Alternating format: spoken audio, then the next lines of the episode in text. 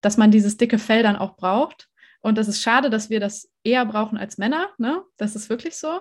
Ich glaube aber auch, um es jetzt vielleicht noch mal so ein bisschen noch für die Zukunft optimistischer zu sehen, dass wir auch einen Vorteil haben im Moment noch als Frauen, die rausgehen und äh, laut sind ja. und ihre Stimme erheben, weil wir, glaube ich, auch damit anderen helfen können als ne, Vorbild oder als äh, irgendwie Leute, die zeigen, hey, so geht es auch gegenüber den, also trotz eigener Ängste oder irgendwie Issues, die man hat, ähm, sich diese Power zu nehmen und das zu nutzen.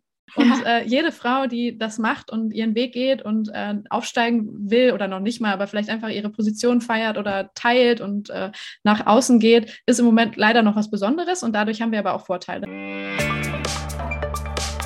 Zwischen Generation Y und Z, der Podcast von Sarah Emmerich.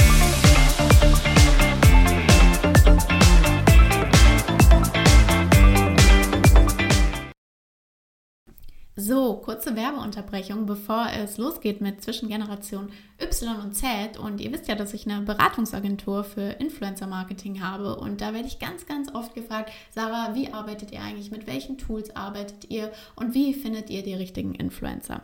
Und da haben wir ein ganz, ganz wichtiges Tool. Das ist wirklich unser Nummer 1 Tool, mit dem wir arbeiten, schon seit über einem Jahr und das ist Infludata, eine Software von WeCreate, äh, mit der man TikTok und Instagram Influencer analysieren kann, sich die Zielgruppen ganz genau anschauen kann und auch neue Influencer finden kann nach ganz spezifischen Faktoren. Also alles, was ähm, euer Herz begehrt, könnt ihr dort eingeben und die richtigen Influencer quasi demografisch zum Beispiel finden oder auch lokal und deswegen ist Infludata für uns und unsere Kunden definitiv das wichtigste Tool in unserer täglichen Arbeit. Und wenn ihr Infludata einmal austesten möchtet, dann könnt ihr das normalerweise sowieso für sieben Tage komplett kostenfrei machen was schon mega cool ist. Aber wenn ihr angebt, dass ihr über mich kommt, über Sarah Emmerich, dann könnt ihr das tatsächlich einen ganzen Monat lang machen. Also statt eine Woche lang, einen Monat lang kostenfrei Infludata testen. Ganz viel Spaß dabei. Ich arbeite sehr gerne mit Infludata. Es ist ein tolles, übersichtliches Tool aus Österreich und Deutschland und deswegen ganz viel Spaß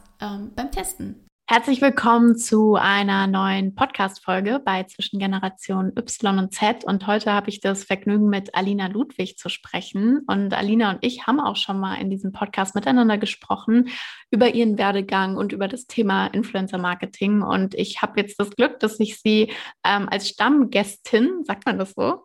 Heutzutage glaube ich schon, ja. als Stammgästin ähm, im Podcast begrüßen darf. Das heißt, wir werden alle drei Monate miteinander sprechen und uns updaten. Einerseits natürlich auch auf ähm, privater Ebene im Sinne von, ähm, wie nehmen wir das Thema Influencer Marketing wahr, wie entwickeln wir uns weiter, äh, beziehungsweise vor allem Alina ähm, in ihrer Arbeit, in ihrem Job, aber auch vor allem das Thema Influencer Marketing ins Auge fassen, weil das ja unsere, unserer beiden Leidenschaft ist quasi, ja, womit wir uns beide ganz viel beschäftigen. Wer Alina nicht kennt, bevor sie jetzt selber auch nochmal ein paar Worte zu sich sagen kann, ähm, Alina ist Head of Strategy bei Oderline also im, in der Marketingwelt und Agenturwelt unterwegs und beschäftigt sich da hauptsächlich mit dem Thema Influencer Marketing und das macht sie eben auch in ihrem Podcast Influence. Sie hat auch schon ein Buch dazu geschrieben. Also super, super spannend. Alina ist mein Vorbild. Ich will nämlich auch irgendwann mal ein Buch schreiben. Und ja, herzlich willkommen, Alina. Ja, vielen, vielen Dank, Sarah, für dieses schöne Intro und auch für die Einladung, als Stammgästin jetzt Teil dieses Podcast-Projekts zu sein oder noch fester sozusagen Bestandteil deines Projekts zu sein. Ähm, ich genieße den Austausch mit dir immer sehr. Deshalb ist doch cool, dass wir jetzt so ein Format gefunden haben, wo wir das regelmäßig tun können. Ja, dann müssen wir uns nämlich auch austauschen, äh, weil du bist ja auch sehr viel beschäftigt. Deswegen ist es ja manchmal ähm, auch eine Herausforderung, ähm, sich regelmäßig auszutauschen. Und deswegen bin, freue ich mich auch sehr, dass wir das tatsächlich auch im Podcast machen und nicht nur für uns, sondern eben auch andere äh, daran teilhaben können. Du, erste Frage erstmal. Wie läuft es denn mit deinem Podcast? Ja, äh, gute Frage und auch ein schwieriges Thema, weil ich glaube, äh, viele, die den kennen, haben gemerkt, dass es diesen Sommer ein bisschen ähm, ruhig wurde, weil ich es tatsächlich nicht geschafft habe, äh, in so einer schönen Regelmäßigkeit äh, wie früher die Folgen zu veröffentlichen. Ich glaube, das liegt daran, du hast es gerade schon angesprochen, dass äh, bei mir auf jeden Fall diese Post-Corona-FOMO äh, mhm. eingesetzt hat. Ich hatte das Gefühl, ich muss jetzt erstmal ganz, ganz viel raus, ganz viel reisen, ganz viele Events irgendwie besuchen sich mit Leuten treffen und so. Und das hat äh, sehr, sehr vieles so in der analogen Welt stattfinden lassen. Und dadurch habe ich aber dieses Projekt so ein bisschen, ähm, ja, mal vernachlässigt, glaube ich, was vielleicht okay ist in so einem Post-Krisenjahr. Aber ähm, die Motivation ist auf jeden Fall da, dass es wieder weitergeht. Aber ich bin tatsächlich jetzt, äh, ich glaube, bei so 86 Folgen und auch an so einer Stelle, da hatte ich letztens ein schönes Gespräch äh, mit ähm, jemandem auch aus der Branche, wo es so ein bisschen dieser Punkt war, ist es nicht eigentlich schon auserzählt, das Influencer-Marketing? Hattest du nicht jetzt schon so jeden Gast einmal da? Und ich denke mir so, ja, so die wichtigsten Köpfe der Branche waren auf jeden Fall schon dort. Ähm, und vielleicht muss jetzt so eine nächste Stufe genommen werden, auch inhaltlich, ne? Nochmal sich irgendwie in andere, ähm, ähm, ja, Zweige dieses Felds so vorarbeiten. Und da bin ich gerade dabei, das so ein bisschen auszuarbeiten und mal zu schauen, wie, wie kann das noch spannender und gehaltvoller auch für die Zukunft werden, weil ich glaube, es muss sich ein bisschen auch verändern. Es kann nicht immer so das gleiche Prinzip jetzt über, über Jahre sein. Es ist jetzt schon zweieinhalb Jahre her, dass ich den mache, also schon eine lange Zeit. Und vielleicht ist jetzt ein guter Punkt, mal so ein bisschen ähm, zu rekapitulieren und zu überlegen, was man jetzt tut. Oh, das ist ein sehr, sehr spannendes Thema. Ähm, in den USA ist es ja auch voll das Ding mit irgendwann, also ich meine, irgendwann bist du ja auch eben selbst ein Gesicht und du bist ja auch in unserer Branche auf jeden Fall jemand, den man kennt oder wo man auf jeden Fall mal einen Berührungspunkt auf LinkedIn hatte, dein Buch kennt oder eben deinen Podcast kennt. Ähm, und mir haben zum Beispiel ein paar Leute gesagt, irgendwann mit der Zeit so, hör auf, deinem Podcast irgendwie einen Namen zu geben, mach einfach die Sarah Emmerich Show. Und das ist sowas, ich kann mich damit gar nicht anfreunden, aber zum Beispiel bei dir könnte ich das jetzt auch voll, voll sehen, so weißt du, also dass man eher so eine Rolle geht, ähm, dass man sich in die Richtung entwickelt, dass man auch selbst einfach ähm, mit seinem Namen dafür steht, weißt du, wie ich meine? Ja, ähm, ich glaube, das läuft ja auch in diese ganze Richtung Personal Branding, ne? Und wie können wir uns noch auch als Marken, als Menschen und Marken stärker positionieren und das schärfen?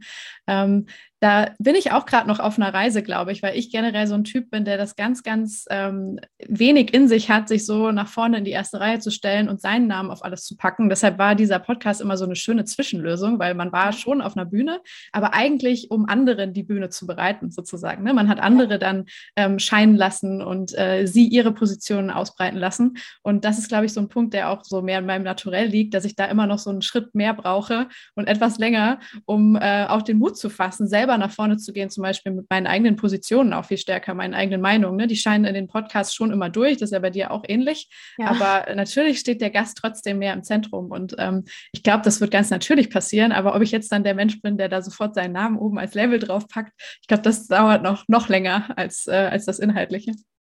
Und was schwebt dir jetzt vor? Also hast du jetzt schon eine Idee, in welche Richtung es gehen kann?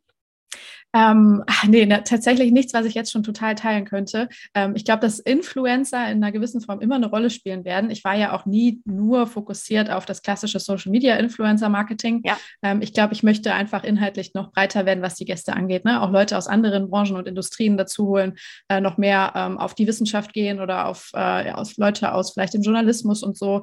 Und das alles vielleicht auch aus der Tech-Bubble, ne? also alles irgendwie einfach noch ein bisschen größer machen und ähm, vielleicht auch unter diesem Dach, wir werden vielleicht später noch drüber sprechen, Creator Economy, da sehen wir ja, da, da läuft so viel rein, auch äh, was die ganze Infrastruktur betrifft oder so, die Einfluss nimmt auf unsere Branche, dass man es vielleicht schafft, einfach noch diesen einen äh, weiteren Bogen zu spannen und diesen Kreis nach außen zu gehen, um zu schauen, was beeinflusst eigentlich uns Influencer-Marketeers, äh, was wir vielleicht gar nicht im Alltag merken, aber was massiven Impact auf uns hat ähm, und dann mit Menschen zu sprechen, die das vielleicht noch besser verstehen und beleuchten können. Ist jetzt äh, super Meta, aber vielleicht wird es klarer so im nächsten halben Jahr. Mal schauen.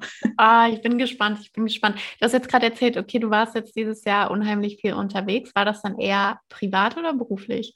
Ähm, beides tatsächlich. Also wir hatten ähm, im, ich war im Juni super viel für äh, mein größtes Kundenprojekt des Jahres unterwegs. Da waren wir in ganz Deutschland und haben mit verschiedenen äh, Creatoren und Persönlichkeiten ähm, Videos gedreht und eine Videoproduktion in ganz Deutschland gehabt. In, äh, ich glaube, in der fränkischen Schweiz war ich, in Hamburg, in Brandenburg, also so auch mal wirklich so die deutsche Provinz erkundet mit einem äh, Team, wo wir jede Woche an einem anderen Ort waren. Ähm, immer mit unterschiedlichen Creatoren sozusagen, die wir mit einem Van durch Deutschland geschickt haben. Und äh, das war so eine, das erste Mal so nach Corona wirklich, man konnte raus und mit jeder Woche ging etwas mehr. Das war richtig schön. So in der ersten Woche war noch alles zu, in der zweiten Woche durfte man schon Außengastronomie besuchen und so. Also wenn man sich nochmal zurückversetzt in die Zeit, ja. war das irgendwie was total Besonderes. Und ich glaube, so mit dieser Reise ging man dann so langsam raus aus diesem Krisenmodus. Das war sehr schön. Ähm, dann waren wir mit dem Team von Oderlein und auch noch äh, zwei Partneragenturen, Play the Hype und Just It Sugar, beziehungsweise ein paar Leuten von denen ähm, dieses Jahr auf einer Workation, was glaube ich auch so zum Trend des Jahres geworden ist, ne, ja. irgendwelche Häuser mieten und da mit ja. dem Team hinfahren, ähm, waren wir definitiv nicht die Einzigen. Und ähm, ich muss aber sagen, das war wirklich eine ganz, ganz tolle Erfahrung und eben auch so eine Vermischung von beruflichem und privatem natürlich, aber mit den Leuten, mit denen man sonst halt immer nur in Zoom-Calls remote arbeitet ähm, ja. und aber auch sehr, sehr viel und intensiv gearbeitet hat in den letzten acht, neun Monaten, war es super schön, dann einfach mal so diese, diesen Moment zu haben, dann abends irgendwie am Lagerfeuer zu sitzen oder äh, im Pool abzuhängen, ähm, was für uns alle, glaube ich, so eine ganz tolle, ähm, unvergessliche ähm, ja, Erfahrung war. Hm, und dann noch sehr, sehr viel privat gereist, ähm, sehr viel auch mit Leuten wieder Mittagessen gegangen und spazieren, auch im beruflichen Kontext. Das äh, war etwas, was ich wirklich sehr vermisst habe im Winter. Ja. Ja, also ich, ich habe schon eigentlich diesen Lockdown verdrängt, aber jetzt, wo es so kalt wird, ähm, sind so diese ganzen Erinnerungen hochgekommen von letztem Jahr, wo dann Oktober, November ging es ja wieder in den Lockdown. Ja. Und dann war das ja auch wirklich zäh. Und äh, ich bin einfach froh, wie es jetzt gerade ist, dass wir so über den Berg sind gefühlt. Ähm, ja, aber spannend auf jeden Fall. Was war das für eine Kampagne, von der du gerade erzählt hast? Oder was waren vielleicht auch generell, du bist jetzt ein Jahr bei Oderlein. Mhm. Erstmal Glückwunsch. Ähm, Habe ich auch auf LinkedIn gesehen. Ähm, was waren da jetzt so deine Highlights? Weil als wir das erste Mal gesprochen haben, ich weiß gar nicht, wann das war, ich glaube Anfang des Jahres, da warst du auf jeden Fall noch nicht so lange ähm, dabei. Und ja, was waren da so deine Highlights dieses Jahr, was so passiert ist von Kampagnen? Ähm, Workation hast du jetzt gerade schon genannt. Ja. Ähm, ja, boah, das ist, äh, ist schwer so zusammenzufassen. Also erstmal das im Juni, das war für Jack Wolfskin tatsächlich, ähm, für die Go Backpack-Kampagne. Das machen die eigentlich jedes Jahr, aber immer in einer etwas anderen Form. Jack Wolfskin kennt man ja, und das sind so ein bisschen angestaubt, manchmal noch so als Boomer-Marke, auch auf TikTok sehr, sehr berühmt geworden durch Jamal Jamal, irgendwie, der seine Lehrer immer in diese Jack Wolfskin-Sachen ähm, kleidet, die er dort äh, als Rollen verkörpert. Ähm, und äh, die verjüngen sich aber ganz, ganz stark und sind äh, einfach auch, was die Produkte angeht, super cool. Also ich trage irgendwie nichts anderes mehr als diese Pakete, die sie mir irgendwie zuschicken in der, äh, in der Zwischenzeit.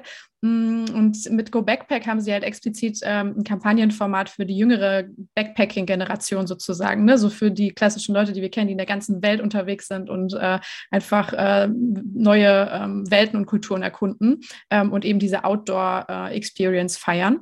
Ähm, und sie hatten zum Beispiel schon mal Jahre, da haben sie eine Insel in Schweden gemietet und haben dann da ein ganzes Camp aufgebaut, haben Influencer, aber auch Outdoor-Fans einfach dahin gebracht und dann eine Woche dort gemeinsam irgendwie gelebt und das alles dokumentiert dokumentiert. Das ist dann halt das Wichtigste. Ne? Man schafft Experiences und dokumentiert die und macht daraus Content. Das ist dann am Ende so diese Marketingstrategie dahinter.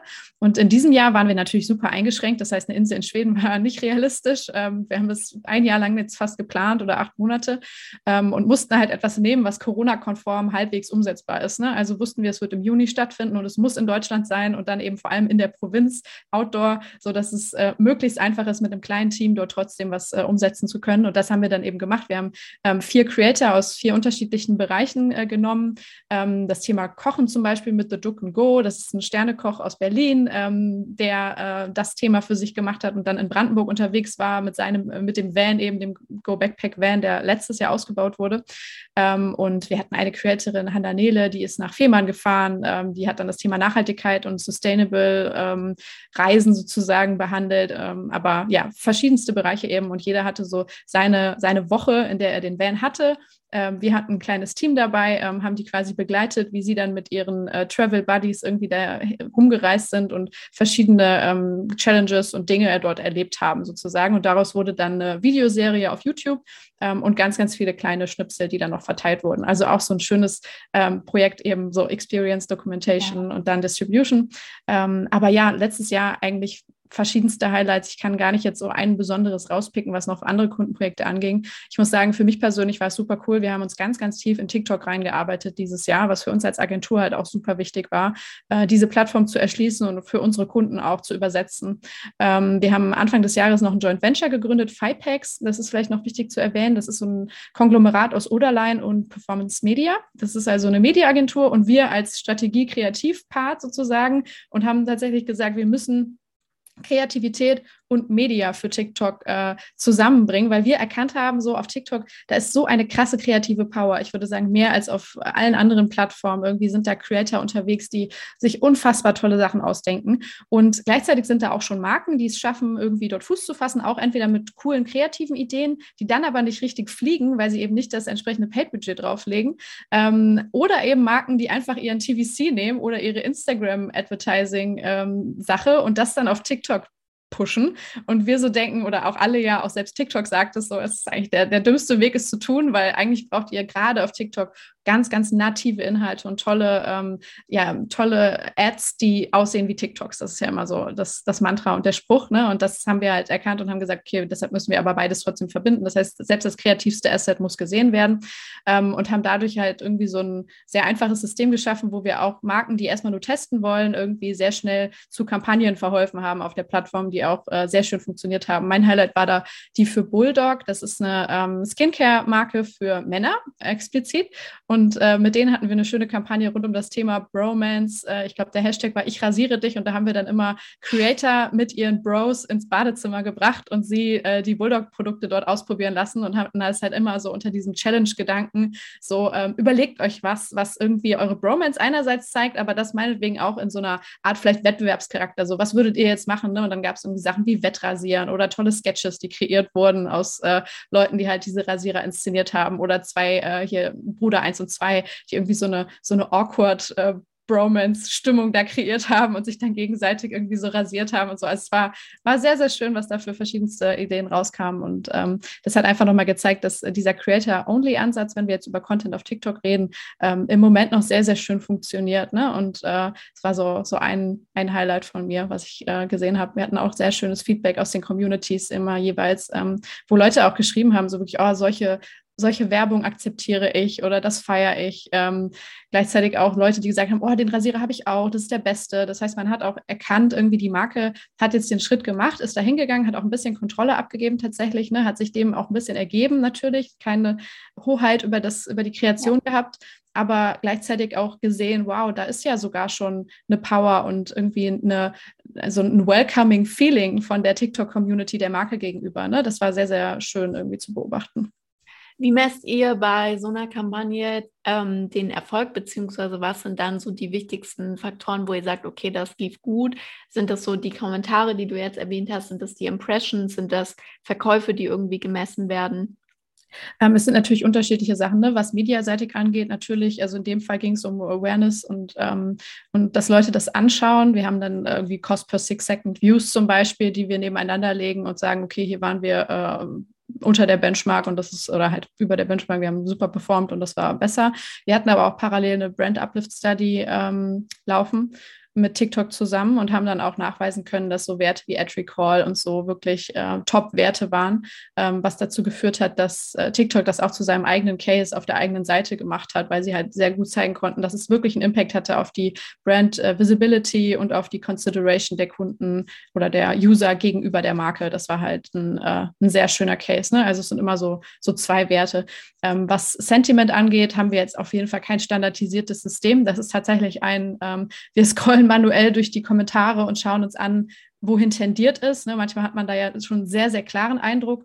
Ähm, und ich achte dann auch immer gerne auf so Dinge wie, ähm, wurde denn der Inhalt der Ad tatsächlich oder des, des Assets tatsächlich kommentiert? Ähm, haben die Leute sich mit der Marke auseinandergesetzt? Sind mhm. sie darauf eingegangen und haben sie nicht einfach nur gesagt, schenkst du mir ein Hey oder oh, du bist einfach der Beste oder so, sondern yeah. sich mit dem Content befasst. Das sind dann aber so weiche äh, Faktoren. Der Rest ist dann schon eher hart. Bist du jetzt so richtig into TikTok? Ähm, ich war, glaube ich, immer schon ein riesiger Fan der Plattform. Mhm. Ähm, und am ehesten würde ich sagen, bin ich into TikTok als in irgendeine andere ähm, Social Media Plattform aktuell. Ich genieße das sehr. Aber du kreierst nicht selbst, oder? Nein, nein, nein. Ich bin ja, habe ich ja eben schon angedeutet, ich bin leider nicht so der, der Creator-Typ, glaube ich. Ja, doch auf LinkedIn eigentlich schon und im Podcast. Aber Alina ist nicht mehr so fleißig auf LinkedIn. Leider. Ja. Ich vermisse ihre Posts. Das war eine gute Überleitung. Ja. Ja, das, das stimmt. Bisschen salopp. Nein, aber ich glaube, ähm, die Leute, die unser Vorgespräch ja eindeutig nicht gehört haben, ähm, denen können wir vielleicht sagen, dass wir vorher schon mal kurz gesprochen haben über die sogenannte LinkedIn-Fatigue, die auch mich erfasst hat und die auch viele andere Leute in meinem Umfeld zumindest mir so zurückspiegeln. Ähm, dass es so eine, so eine latente Genervtheit ist irgendwie der Inhalte, die auf LinkedIn heutzutage geteilt werden. Ich weiß gar nicht, ob ich das so genau hm, treffen kann, was mich daran stört im Moment oder was mich so hindert. Aber ich habe das Gefühl, es ist ein bisschen banaler geworden und inhaltlich nicht mehr ganz so ähm, fundiert oder hilfreich sehr häufig, weil natürlich alle erkannt haben oder sehr viele Menschen, boah, LinkedIn ist eine tolle Plattform, um rauszugehen, sichtbar zu sein, sich zu positionieren.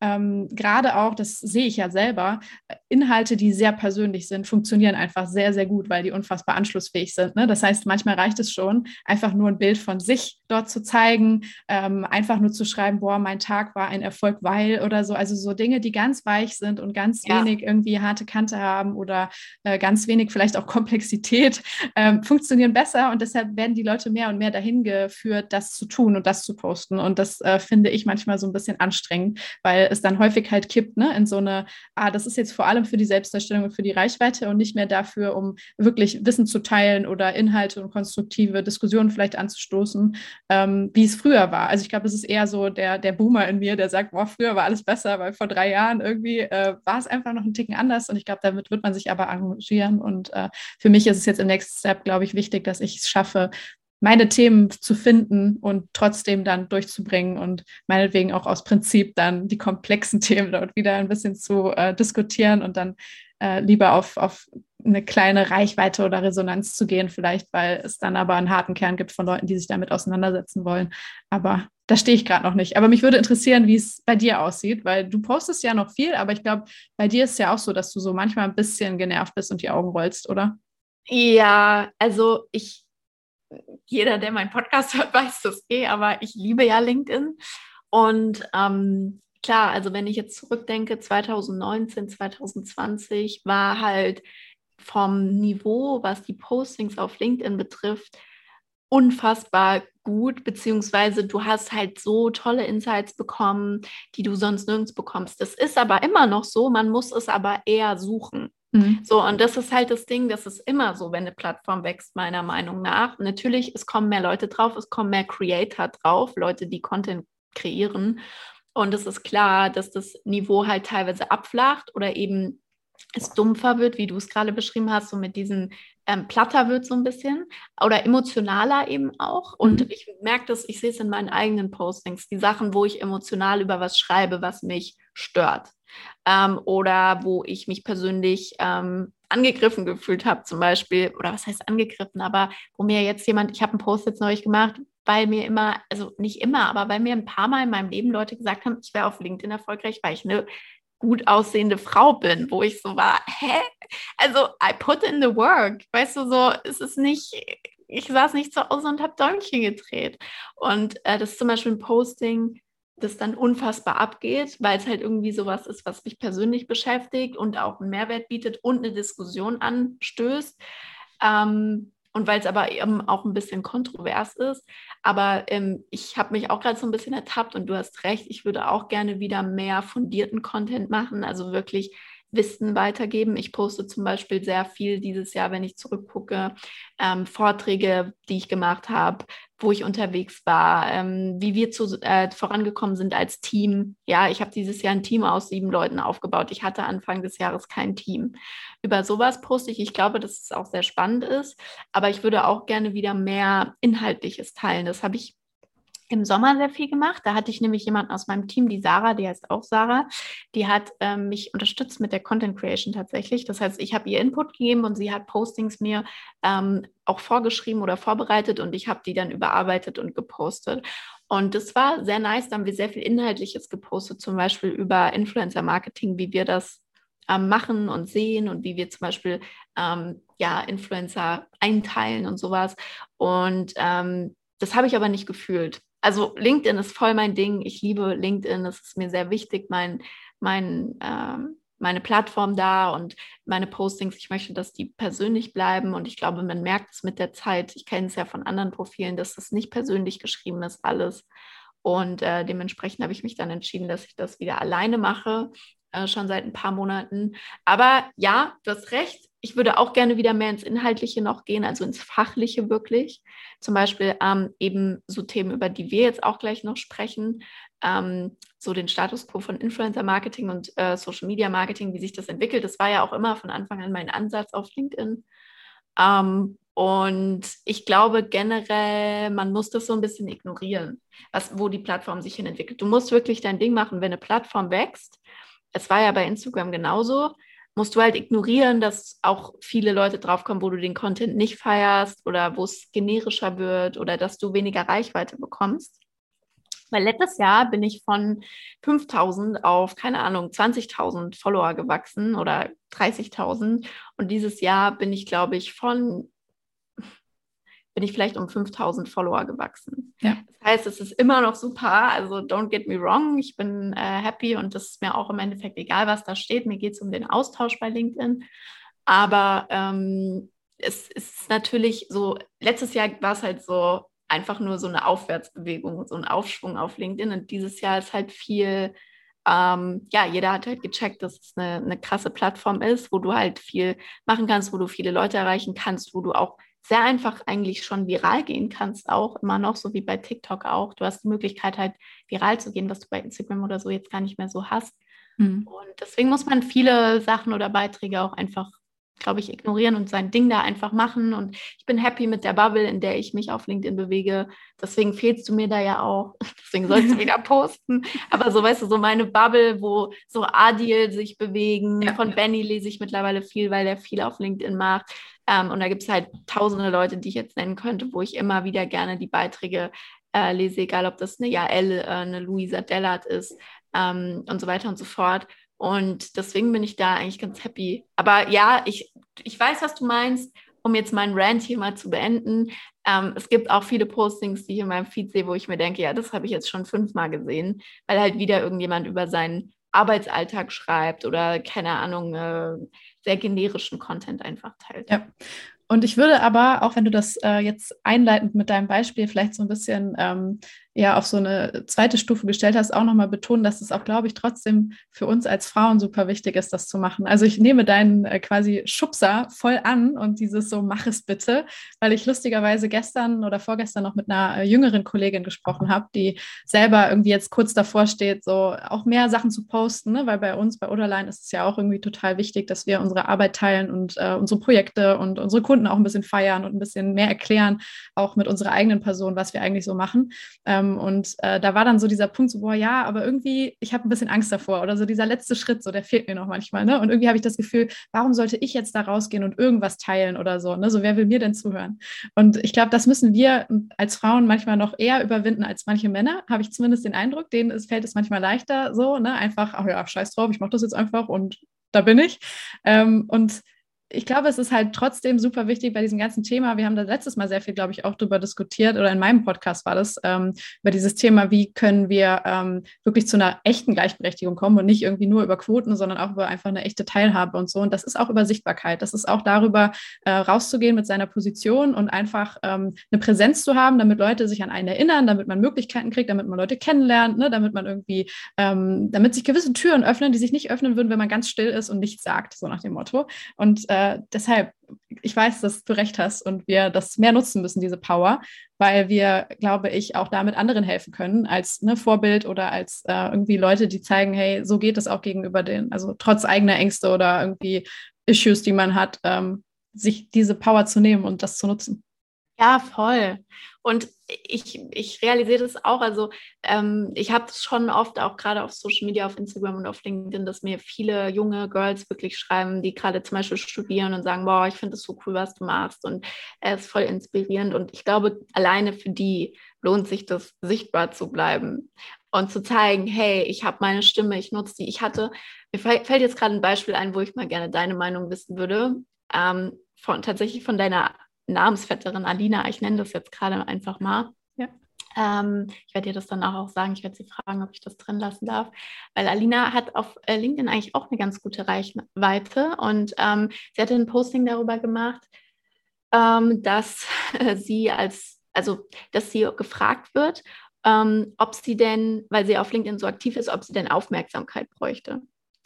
Und also irgendwie im geschäftlichen Kontext, glaube ich, ähm, oder von Freunden, Kollegen wurde sie das quasi so gefragt. Und dann hat sie halt ein Posting gemacht und hat gesagt, ähm, das Schade ist, dass wir als Frauen, wenn wir sichtbar sind, wenn wir unsere Stimme nutzen, wenn wir viel posten zum Beispiel, dass es immer in diese Schublade gesteckt wird, hey, du brauchst Aufmerksamkeit. So. Und da hat sie halt ein Posting darüber gemacht und ähm, dann hat sie da halt auch Gegenwind bekommen, teilweise einfach von Männern. Und dann hat sie das Posting gelöscht. Und danach haben wir miteinander geschrieben. Und ich habe ihr auch gesagt, ey, ich finde es so schade, dass du das Posting gelöscht hast. Und ich werde ihr das auch nochmal gleich schreiben, dass sie das nochmal posten soll oder dass sie einen Screenshot ja. posten soll, weil ich finde das so wichtig, dass man genau das nicht macht, dass man, ey, ich bekomme auch so viel teilweise ich bekomme sehr viel Zuspruch auf so Postings wie das, was ich vorhin beschrieben habe, aber auch natürlich Nachrichten oder auch Kommentare, wo ich mir denke, sagt man, seid ihr geisteskrank? Und ähm, wo ja auch teilweise Kritik äh, ist, wo man drauf eingehen kann und wo halt teilweise total irrationale Kritik drin ist. Und ich glaube, es ist ganz wichtig, eben standhaft zu bleiben und in eine Diskussion reinzugehen und auch sich was sagen zu lassen und auch ähm, ja offen zu sein aber es ist trotzdem wichtig, dass man sich von sowas dann nicht, ähm, ja, dass man nicht eben die Entscheidung trifft, dann seine Stimme quasi zu löschen oder ja. zuzumachen. Und ähm, ja, irgendwie ist immer noch, gerade auf LinkedIn habe ich das Gefühl, weil die Situation hatte ich jetzt eben mehrmals, dass das irgendwie da, also viele Männer, manche Männer stört es, dass da Frauen so sichtbar sind. Und dann habe ich aber gestern wieder ein Posting gesehen, ich glaube von Arian Ruß, ähm, wo er darüber geschrieben hat, wie wenige LinkedIn-Influencer die finden, weil die beschäftigen sich ja mit LinkedIn-Influencer-Marketing, ähm, in Führungspositionen ähm, für Kunden und so weiter, dass da halt irgendwie 80 Prozent Männer sind, 90 Prozent Männer sind und ähm, der Rest nur Frauen. Und äh, ja, irgendwie finde ich das schade, dass scheinbar Frauen auf Social Media so sichtbar sind und es immer noch viele Männer gibt, die das triggert. Das finde ich wirklich krass in 2021. Ja. Und andersrum ist es halt nicht so, dass sich Männer dafür rechtfertigen müssen, dass sie Männer sind und kommunizieren oder dass es dann direkt auf so eine sexistische Ebene geht, dass sie äh, in irgendeiner Form mit ihrem Geschlecht in Verbindung gebracht werden. Ne? Also so, ist, da, da regiert dann der Inhalt und es ist halt einfach eine valide Stimme, weil da jemand ist, der was sagt. So. Und bei Frauen wird es immer dann gefärbt, ne? in dieses so, ah, okay, und wie sieht sie denn da aus? Will sie sich irgendwie inszenieren, so wie du das auch beschrieben ja. hast? Ne? So, ähm, was ist denn eigentlich ihre Intention? Warum ist sie denn jetzt so laut? Also, das ist. Ähm, es ist super schade, aber ich beobachte das auch so und ich bin deiner Meinung, dass man, ähm, dass man dieses dicke Fell dann auch braucht. Und es ist schade, dass wir das eher brauchen als Männer. Ne? Das ist wirklich so.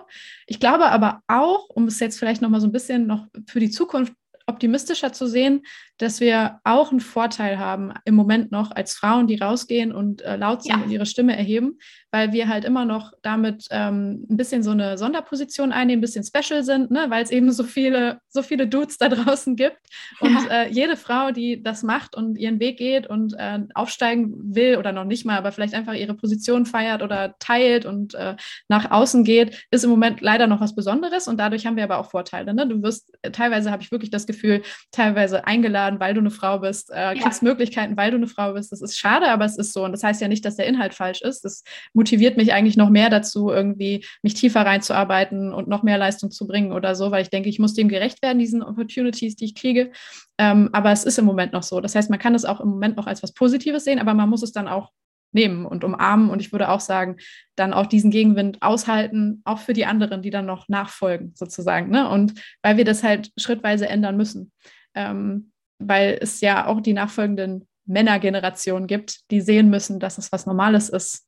Also, dass Männer und Frauen zusammenarbeiten und äh, dass beide gleichberechtigt sind und jeder seine Position durchboxen kann. Aber dafür, finde ich, müssen wir Frauen auch selbstbewusster werden an vielen Stellen und nicht immer so schnell dann klein beigeben. Toll, deswegen, ich, das ist auch wirklich so mein Ansatz, ist es einfach ich mache es einfach und äh, ich finde es aber krass, weil auch, wie gesagt, die Leute in unserem Alter, also auch unter 30, wirklich Männer zu mir kommen und solche Aussagen getroffen ja. haben, weshalb ich dieses LinkedIn-Posten gemacht habe, hey, du bist halt erfolgreicher, weil du deine Frau bist. Und ich glaube, das kommt aus diesem Gedanken, den du gerade gesagt hast, dass wir Vorteile haben, weil weniger sichtbar sind ja. und es dann hervorgehoben wird oder raussticht. Ja, aber du kannst es halt trotzdem nicht darauf reduzieren. Das ist halt voll der falsche Ansatz, finde ich. Total. Und es sitzen halt auch oft äh, Männer, die eigentlich vielleicht nicht ganz so viel inhaltlich beizutragen haben dort, weil sie halt Kontakte haben oder weil sie immer schon da waren und so weiter. Ne? Also es ist, finde ich, in beide Richtungen äh, kann es irgendwie unfaire Entscheidungen geben oder so, wo das Geschlecht auch eine Rolle mitgespielt hat oder so. Oder halt diese, diese Benefits, die man jeweils hatte.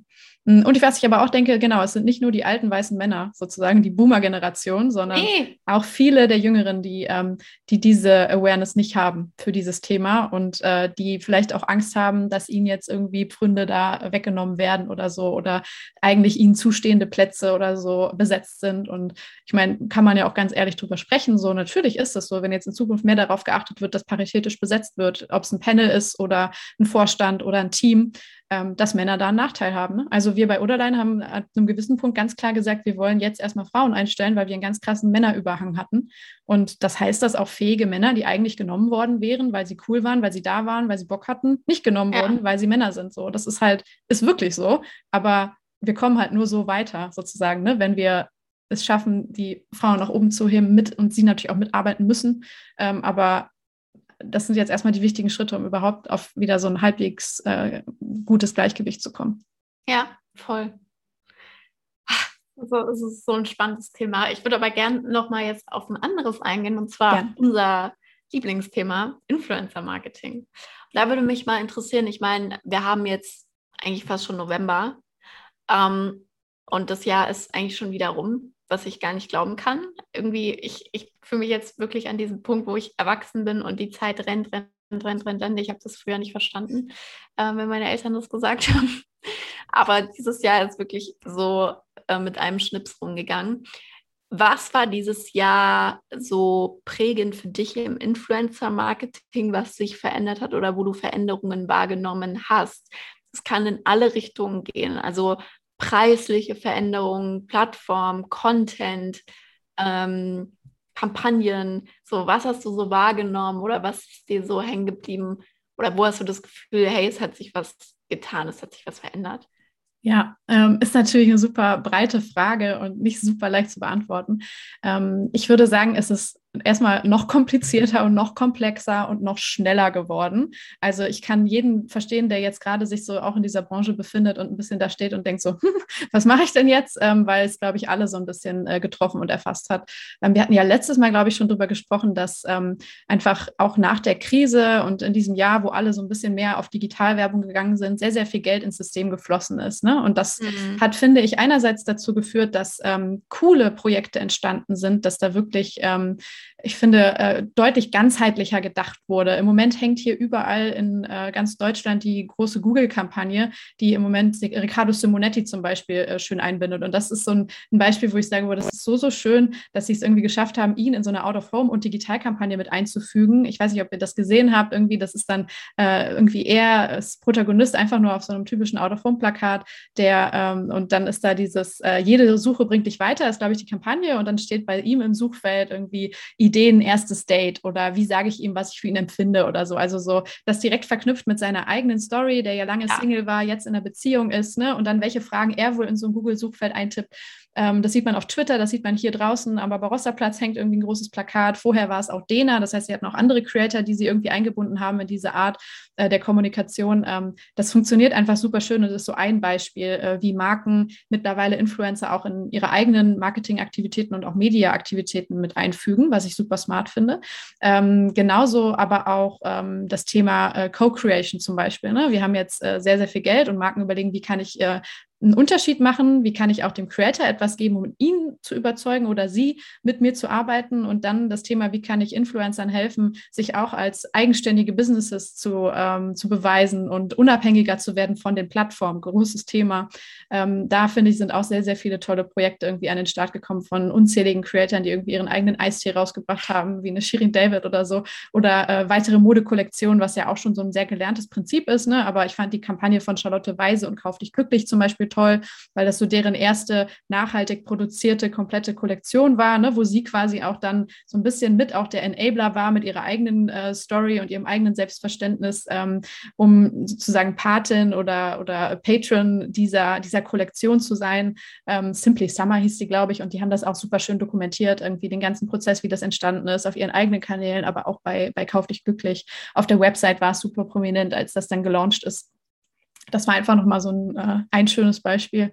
Ich überlege gerade, was ist noch hängen geblieben, wenn ich jetzt so in Cases denke. Ähm, die äh, 1 und 1 Kampagne mit dem BVB. Ich weiß nicht, ob du die mitgekriegt hast. Das fand ich einfach so ein, ein schönes Beispiel, wie man auch in eigenen, auf dem, dem eigenen Account Influencer in Content-Formate einbinden kann. Die haben immer Fitness-Influencer, unter anderem Pamela Reif, mit Fußballspielern vom BVB zusammengebracht und dann einfach trainieren lassen. So für zehn Minuten in so einem Raum mitten im, im Stadion quasi. Das Stadion war im Hintergrund und die haben dann immer irgendwelche Übungen gemacht. Und äh, es gab da einige Highlights, unter anderem von Erling Haaland zusammen mit Pamela Reif und so eine ganz äh, interessante, romantische Stimmung irgendwie so im Subtext mitkreiert wurde, weil die irgendwie, er sie, glaube ich, ganz toll fand und sie dann, äh, ja, keine Ahnung, da irgendwie ihre Übungen gemacht haben, sich so ein bisschen unterhalten haben. Das ist auch in den Kommentaren super schön zu beobachten, wie dann auch hier so, so Bubbles so ein bisschen gecrossed wurden. Ne? Einerseits die, die Fitness-Bubble, ähm, andererseits die BVB-Fan-Bubble ähm, und da dann einfach coole Inhalte auf dem BVB-Kanal auf YouTube entstanden sind, die äh, auch deren Fans, glaube ich, nochmal irgendwie neu ge anders gebunden haben und so. Und ich glaube, man sieht damit, es ist so ein ganz, ganz ganz breites Feld. Ne? Influencer können heutzutage überall stattfinden. Es kann eine, eine wiederkehrende Serie auf den Own-Channels sein, es kann eine Out-of-Home-Kampagne sein mit einem komplett, eigentlich mit einem Media-Fokus. Es kann aber auch eine Co-Creation ja. sein, wo Produkte rausgebracht werden oder was, was ganz Kleines, eine kleine Kooperation am Rande. Natürlich gibt es immer noch, aber es ist äh, viel, viel breiter geworden. Ähm, und durch das Geld natürlich auch weiterhin teurer. Ich würde sagen, wir sind immer noch auf einer ganz, ganz krassen äh, Spirale nach oben, beziehungsweise in ein großes Preischaos, weil ähm, mhm. wir hatten das auch auch, glaube ich, schon an vielen Stellen, ne, keiner so ganz genau weiß, wie kommen eigentlich gewisse Preise heutzutage zustande. Auch dadurch, dass Creator immer mehr zu einer eigenen Brand sich entwickeln, machen sie, glaube ja. ich, auch da dann immer noch mal einen schönen Aufschlag drauf und sagen, okay, wenn du jetzt mit mir arbeiten willst, ne, dann aber äh, gibt es hier nicht mehr die alten Influencer-Preise, sondern dann arbeitest du jetzt mit Person XY und äh, das, da musst du ein bisschen tiefer in die Tasche greifen sozusagen.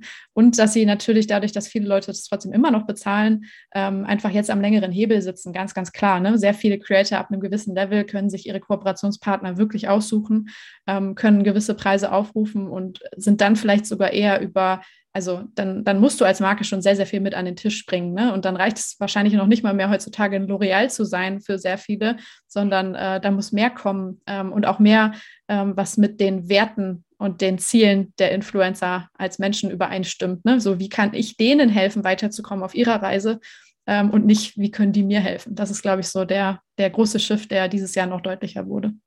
Ja, finde ich richtig geil, dass du das so auf den Punkt bringst. Ähm, das, was du gerade gesagt hast, das ist, glaube ich, wirklich der große Punkt. Und in, man muss das wirklich verstehen als Marke. Ähm, es gibt keine gängigen Preise, wo ich jetzt sagen kann, ja, du bist jetzt ein Influencer, ich will dich jetzt buchen, nimm mal das Geld und mach mal Werbung für mich. Es ist einfach nicht so. Wenn du so, das, das ist einfach nicht mehr so. Gerade weil eben mittlerweile sich die Spreu vom Weizen auch so ein bisschen, was ich die letzten Jahre immer gesagt habe, so die Spreu wird sich vom Weizen trennen im Influencer-Marketing und das ist schon finde ich, passiert ein bisschen. Und dadurch die Influencer, die sich etabliert haben über die letzten Jahre, die sind halt unfassbar gefragt. Und natürlich können die sich aussuchen, ob die ähm, auch zwischen Großkonzernen. Und es geht nicht mehr nur darum zu sagen, hey, ähm, ja, ich bin jetzt Nike und ich will mit dir arbeiten. So, es gibt wenige Love-Brands, wo, wo Influencer sagen würden, boah, ich würde alles machen, um mit denen zu arbeiten. So, das ist dann wahrscheinlich auch individuell. Und ähm, es war halt einfach vor drei, vier Jahren nicht so. Da war das halt, boah, krass, ich arbeite jetzt mit L'Oreal zusammen und ich und ich bin ja eigentlich nur jemand, der irgendwie auf Social Media postet. Also die Entwicklung ist durch so und ähm, ja, die Influencer sind sich halt wirklich ihrem, ihrem Wert bewusst. Und da muss man einfach, wie du das gerade so schön auf den Punkt gebracht hast, äh, sich fragen, okay, wie kann ich dem Influencer, dem Creator auf seinem Weg, äh, wie kann ich Teil davon sein als Marke? Wie kann ich denn dabei unterstützen, was zu machen, was zu seiner Community passt? Und das ist dann Werbung für mich. Weil mhm. alles andere macht halt wirklich keinen Sinn. Und ich glaube aber gerade, weil so viele Influencer sich eben so unternehmerisch äh, aufstellen, ist es voll die Chance als Unternehmen und als Marke. Wenn ich wirklich sage, hey, Influencer Marketing ist ein Kanal, den will ich erschließen, da will ich rein investieren, muss ich auch investieren, ähm, dann kann ich mich da super positionieren und sagen, hey, wir haben die Marke, wir haben die Produktionswege, wir haben die Möglichkeiten, wir wollen mit dir arbeiten, wir geben dir hier den Raum. Ähm, aber da muss ich auch die Chance wirklich sehen und verstehen als Marke. So, ich kann es nicht mehr sehen, so, ich habe immer noch Kunden, mit denen wir arbeiten, die denken irgendwie, sie tun den Influencern was Gutes. Ein Influencer kann sich, wenn er gut aufgestellt ist, die Produkte selbst kaufen. du tust dem nichts Gutes. So, also deswegen ist es aber, glaube ich, so wichtig, ähm, das hast du vorhin so schön gesagt mit Jack Wolfskin, Experiences zu schaffen und die einfach zu dokumentieren. Daraus entsteht Content und Werbung. Ja. Und das ist, glaube ich, so, das ist das, was mir auch am meisten Spaß macht im Influencer-Marketing, ist, wenn wir Events machen oder Experiences kreieren. Ähm, auch vor allem so Money Can't Buy Sachen, einfach Sachen, die man sonst vielleicht nicht macht. Und daraus entsteht dann dieser Content, weil der entsteht dann auch natürlich und von selbst und authentisch. Und ich glaube, das ist so das größte Ziel, was Marken haben sollten, ist, ähm, diese beiden Sachen, so Experiences zu kreieren ähm, und die mit der Marke zu verbinden. Und dann entsteht nativer Content und halt eben Influencern die Möglichkeit geben, äh, sie auf ihrem Weg zu supporten, beziehungsweise Produkte und Dienstleistungen, Angebote gemeinsam zu kreieren. Ähm, ja, das hast du sehr schön gesagt. Das freut mich. also ja. Es gibt auch echt so krass viele Beispiele aus diesem Jahr. Also das ist wirklich unfassbar. Und ich frage mich immer noch, ist Eistee so ein Ding? Also, warum? Hm, ich glaube, das ist so ein bisschen aus der, der Hip-Hop-Kultur auch mit erwachsen. Ne? Also, der Brattee war ja auch vorher schon da. Und äh, ich glaube, das ist so dieses. Ähm, das finde ich aber auch, das ist auch so ein ganz wichtiger Punkt, den ich auch mal in der Presse jetzt letztens hatte.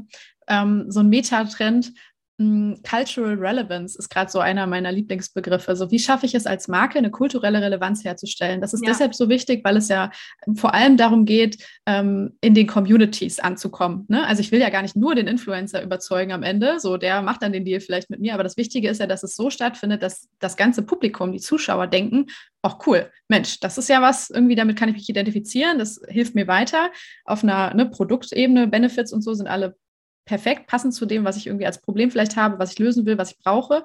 Ähm, aber auch, kann ich die Marke supporten? Fühle ich mich da wohl? Will ich Teil dieses dieser Community sein, dieses Movements oder was auch immer. Ne? Wie kann ich das kreieren?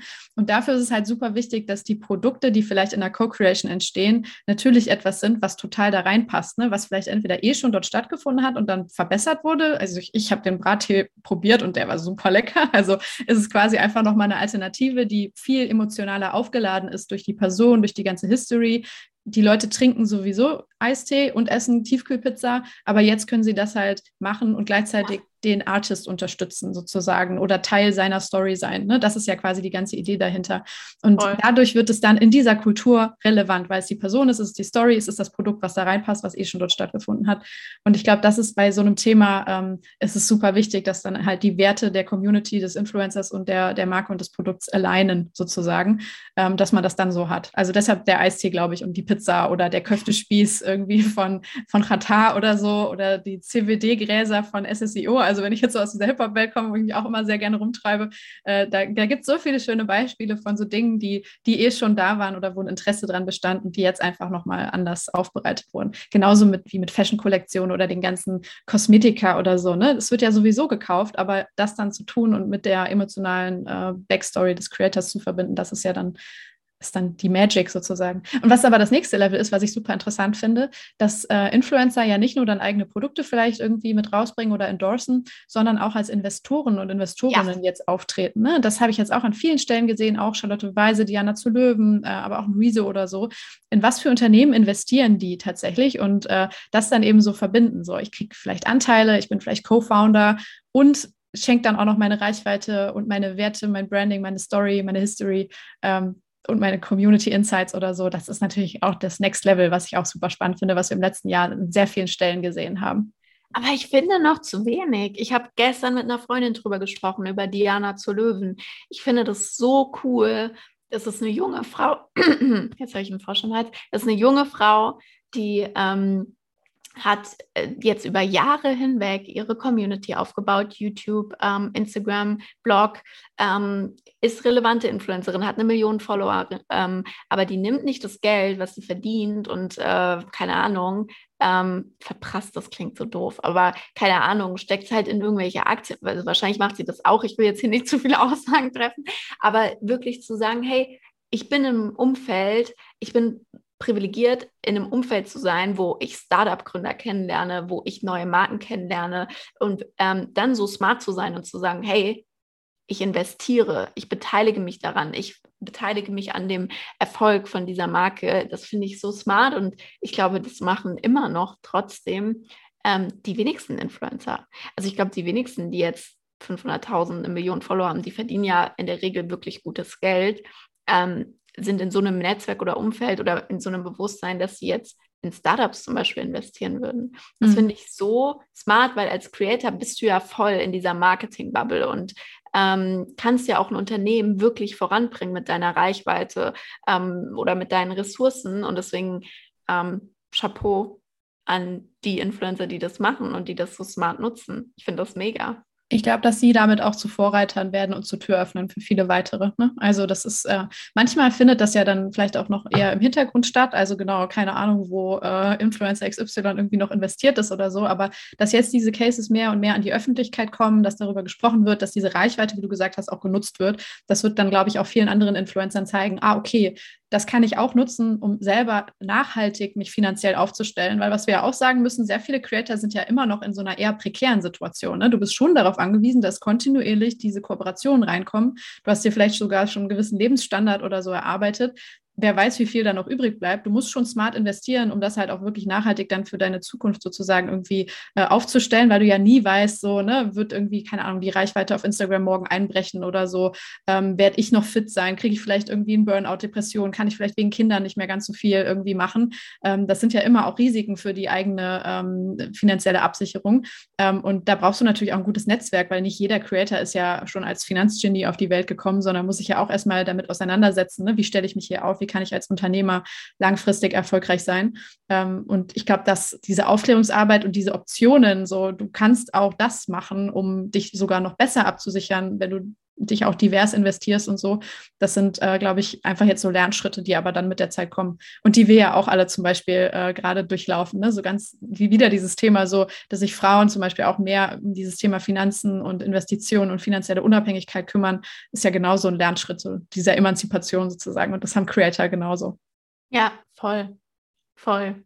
Ich bin echt gespannt, wo sich das noch hinentwickelt, ähm, weil gerade so Pamela Reif, Dagibi und so, wenn du die beobachtest, das sind ja wirklich Unternehmerinnen geworden.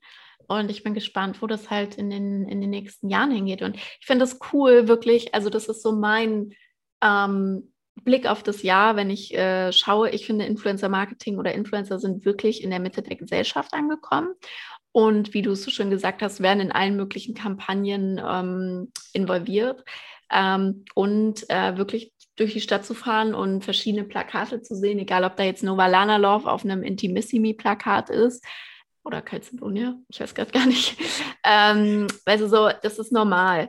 So, das war halt vor drei Jahren noch so, boah, krass. So, und, und, auch im TV zum Beispiel, ne? Also ja. wenn so eine Luisa Dellert dann nach dem TV-Duell bei RTL auf der Couch sitzt, das sagt ja auch schon was aus. Also so, ne, dass du diese, diese ähm, klassischen Medien weiter eroberst, noch so als auch kleine Beobachtung. Das hat auch viel, viel Voll. mehr stattgefunden. Ja. Hast du noch was zu ergänzen zu unserer Folge heute? Willst du noch irgendwas sharen oder loswerden? Oh Gott, so, genau, ergreifen Sie jetzt das Wort. Ähm, keine Ahnung, ich weiß nicht. Ich würde vielleicht noch, wenn ich jetzt so mit einem kleinen Blick auf, äh, auf TikTok zum Beispiel schaue, was ich auch gar nicht so, äh, so unwichtig fand, ähm, dass äh, da natürlich im Moment noch so eine Creator-Generation ist, die ist noch so an dieser, mit diesen großen Augen und diesem Surprise-Faktor oder dieser, äh, dieser Begeisterung für diese Welt, weil sie jetzt merken, boah, da ist ja für das Kreative, was ich im letzten Jahr irgendwie aufgebaut habe, wirklich ein Markt da und da wollen mir Leute Geld geben. Ähm, die sind gerade noch so ein bisschen zu, zu begeistern, glaube ich, auch mit, mit wenig oder mit weniger als die großen Stars auf Instagram und YouTube. Ja. Ähm, aber auch hier dreht sich die Spirale natürlich sehr, sehr schnell. Die Professionalisierung äh, schreitet voran und die Preise steigen. Ähm, aber trotzdem glaube ich, dass wir die TikTok-Creator am Ende sogar als Marken fast noch mehr brauchen werden als auf den anderen Plattformen, weil die wirklich diesen Vibe und diese, dieses Verständnis für die Art und Weise, wie Content dort distribuiert wird und viral gehen kann, ähm, einfach zu 100 Prozent haben und Marken da auch als eine Art Übersetzungshilfe dienen können. Ähm, und ich glaube, viele Marken haben das schon erkannt. Ich habe jetzt in den letzten äh, Wochen so viele ähm, Telefonate gehabt, wo Markenverantwortliche gesagt haben, boah, hey, wir suchen einen TikTok-Creator, der unseren ganzen Kanal macht, so 24-7, 24 der soll einfach nur Content kreieren, der soll meinetwegen bei uns sitzen als Werkstudent oder äh, Freelancer oder so und einfach für uns diese Inhalte machen, weil wir kriegen es alleine nicht hin, so, ne? Unser Team, die sind vielleicht um die 30 oder Mitte 20, ja, die sind schon gar nicht mehr dort, die haben auch nicht dieses Creator-Mindset, dass sie überall Content-Opportunities sehen. Ähm, also alle oder sehr, sehr viele Marken sind gerade auf der Suche nach jungen TikTokern und Creatoren, die sich äh, da irgendwie so reinfinden und Bock haben, solche Kanäle aufzubauen, weil sie erkannt haben, es funktioniert zum Beispiel auf dieser Plattform nur so, wenn du wirklich maximal nativ bist und maximal diesen, diesen Vibe und diese Energie spürst, so ähm, damit die Communities das annehmen. Das ist noch so eine Beobachtung, die ich, die ich so ein bisschen hatte, dass es noch schwieriger ist, glaube ich, dort ähm, ähm, ja, akzeptiert zu werden als, äh, als auf vielen anderen und dass Creator da aber auch sehr gut bei helfen können und dass Marken immer mehr verstanden haben, dass sie selber zu Creatoren werden müssen, um äh, langfristig Erfolg zu haben. Ja, ähm, voll. Das ist auch eine Herausforderung, die ich in den letzten Monaten oder zwei Jahren beobachtet habe. Ähm, ich finde das super spannend. Freunde von mir, Shoutout Danielle und Joe, die haben ja sieben als Stimmt. Agentur. Ja, ganz die spannend. Die machen ja das, das finde ich so spannend. Die stellen halt junge Leute ein und sagen dann, hey, Ikea, wir bauen halt deinen TikTok-Kanal auf und wir haben hier auch die Leute dafür und das ist jetzt euer TikTok-Face und die Person macht jetzt den Kanal und das ist halt so, so ein spannender Case, beziehungsweise auch so ein spannendes Agenturmodell, finde ich. Ähm, ja, und ich glaube, das, das müssten halt eigentlich alle Marken machen. Jede Marke müsste mal sagen, wenigstens, ich stelle jetzt einen fucking Werkstudent ein und äh, lasse den unseren TikTok-Kanal aufbauen. Ähm, jemand, der halt dafür prädestiniert ist. Ähm, ich verstehe das auch nicht, warum das wirklich so viele Marken nicht checken, dass das die, so eine wichtige Zielgruppe sein wird in fünf Jahren. Ja, ich glaube aber auch diese Angst des Kontrollverlustes, ne, die wird hier noch deutlicher oder man muss sogar noch mehr Kontrolle abgeben.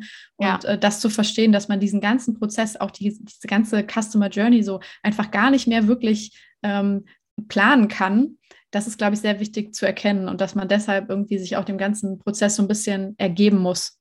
Ja, voll. Customer Journey ist ein guter Punkt, weil das ist so schwer nachvollziehbar im Influencer-Marketing. Du musst einfach omnipräsent sein als Marke. Du musst versuchen, digital auf verschiedenen Channels äh, omnipräsent zu sein, aber eben auch offline, out of home. Im besten Fall, wenn du es dir leisten kannst. Ähm, und du kannst dann einfach so schwierig nachverfolgen, okay, hat die Person jetzt wegen dem Influencer gekauft, wegen der Marke, wegen dem Produkt, wegen dem Posting. Ähm, aber du musst es halt schaffen. Das, das fand ich so schön, eben was du gesagt hast, diese kulturelle Relevanz. Du musst es schaffen, als Marke kulturell relevant zu sein. Es geht nicht mehr darum, eine Love-Brand zu sein, so und einfach cool zu sein. Das war so vor 10, 20 Jahren das Ding. So, du musst als Marke irgendwie cool sein, sexy sein. Aber darum geht es nicht mehr. Es geht darum, wirklich eine Relevanz in der Gesellschaft zu haben. Und ich glaube, da müssen viele Marken umdenken. Yes. Ja, ich stelle dir jetzt nicht die abschließende Frage, die ich sonst immer stelle, weil die habe ich dir ja schon gestellt. Außer du willst nochmal beantworten. Wärst nee. du lieber 20 Jahre früher oder später geboren? Ich, ich habe ja letztes was du Mal, gesagt hast. Ich habe letztes Mal, deshalb, ich habe es mir natürlich, den Podcast habe ich mir vorher nochmal angehört und ich habe gesagt, lieber. Ich bin vorbildlich, genau. Lieber später, ähm, wegen diesen tollen Möglichkeiten, die wir äh, jetzt heutzutage haben im Vergleich zu äh, den 70ern und so, das auf jeden Fall. Und ich bin aber super happy mit meinem Geburtsjahr 1990, das hatte ich auch gesagt, weil es so ein schönes äh, Zwischenjahr ist, ne? weil man sehr gut, glaube ich, die, also sich noch hineinversetzen kann in die ältere Generation, die ohne Internet aufgewachsen ist, so wie wir und ohne Smartphones, aber auch eine Empathie für die, die Jungen, die nachfolgen, äh, entwickeln kann, weil man diesen ganzen Weg mit ihnen gegangen ist, so ein bisschen. Äh, deshalb bin ich da ein Riesenfan. Aber vielleicht musst du dir für die Stammgäste noch so eine neue Abschlussfrage überlegen. Das kann ja deine Aufgabe bis zum nächsten Mal sein, dass äh, das wir immer so eine wiederkehrende haben am Ende. Danke für die Aufgabe, das werde ich machen. Eine, eine, wiederkehrende. Ja, für, ja, doch, das mache ich tatsächlich. So die, eine Frage, die man auch alle drei Monate stellen kann. Ja. Cool. Das Coole ist, ähm, wir haben jetzt gar nicht, ich habe mir nämlich noch eine Frage aufgeschrieben, äh, wo geht es nächstes Jahr hin? Aber unsere nächste Folge wird ja im Januar sein. Das heißt, dann können wir so richtig schön, das haben wir ja auch, glaube ich, gemacht letztes Jahr, dieses ja. Jahr, ähm, so richtig schöne Predictions, ähm, Vorhersagen treffen, ups, ja. äh, Vorhersagen treffen ähm, fürs neue Jahr und wo wir glauben, dass es sich hinbewegt. Ähm, darauf freue ich mich sehr. Ich mich auch, das werden wir machen. Cool, danke dir, Alina, für deine Zeit.